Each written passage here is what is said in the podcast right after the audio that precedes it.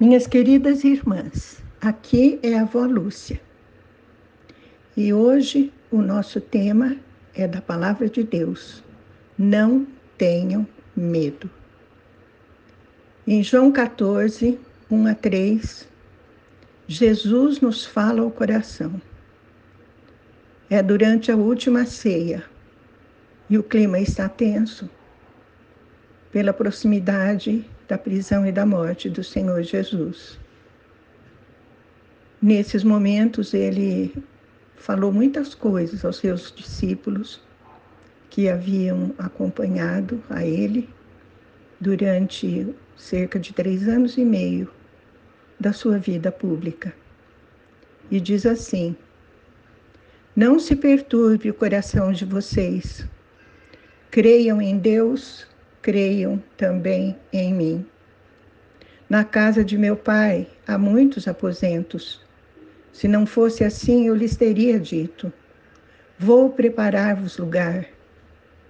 E se eu for e lhes preparar lugar, voltarei e os levarei para mim, para que vocês estejam onde eu estiver. Senhor, esta é a tua palavra te pedimos em nome de Jesus que as pronunciou, que possamos entendê-la e que sejam gravadas no nosso coração, para a honra e glória do teu nome santo. Amém.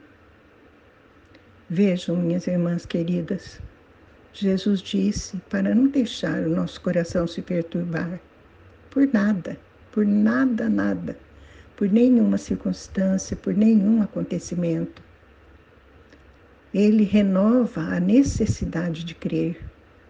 Creiam em Deus, creiam também em mim. E diz com todo carinho que na casa do Pai há muitos aposentos e que Ele vai reservar um para nós e preparar um lugar para nós. E quando Ele tiver preparado esse lugar, Ele vai voltar e vai nos levar para que a gente esteja eternamente com Ele. Ai, que lindo isso, maravilhoso, não é? Em João 14, 27, ou seja, no mesmo capítulo, na mesma ocasião, Jesus diz: Deixo-lhes a paz, a minha paz lhes dou. Não a dou como o mundo a dá. Não se perturbem os seus corações, nem tenham medo. Olha que lindo. Olha que palavras consoladoras. Não há necessidade de ter medo, porque o que fala da presença de Deus em nós é a paz, sinal da presença de Deus. Não a paz que o mundo dá. A paz que o mundo dá significa apenas a ausência de conflitos aparentes, mas a paz que o Senhor nos dá, nos dá, Senhor Jesus nos dá. Ela é inexplicável. Ela dura sempre, apesar das circunstâncias. Em João 16, 33, Jesus diz: Eu vos preveni sobre esses acontecimentos, para que em mim tenhais paz. Neste mundo sofrereis tribulações, mas tende fé e coragem. Eu venci o mundo. Olhe, somos vencedores com Jesus, minhas irmãs. Maior é o que está em nós do que o que está no mundo. Mesmo diante das tribulações, passando por elas, a paz está nos comunicando fé e coragem porque é sinal da presença de Deus em nós.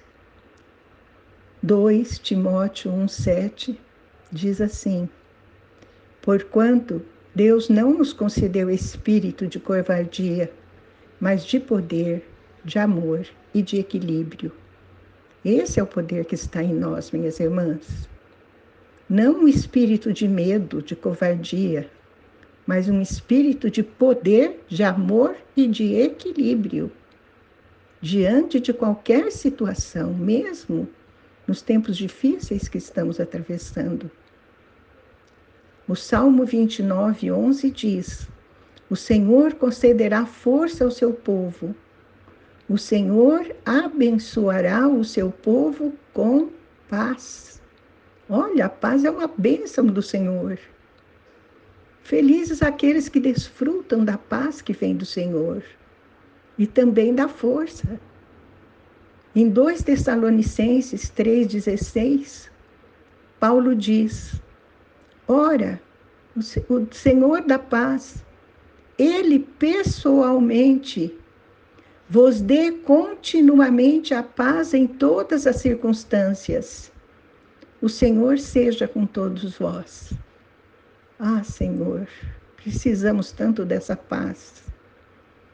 Precisamos dessa paz que chega a ser palpável, Senhor, sensível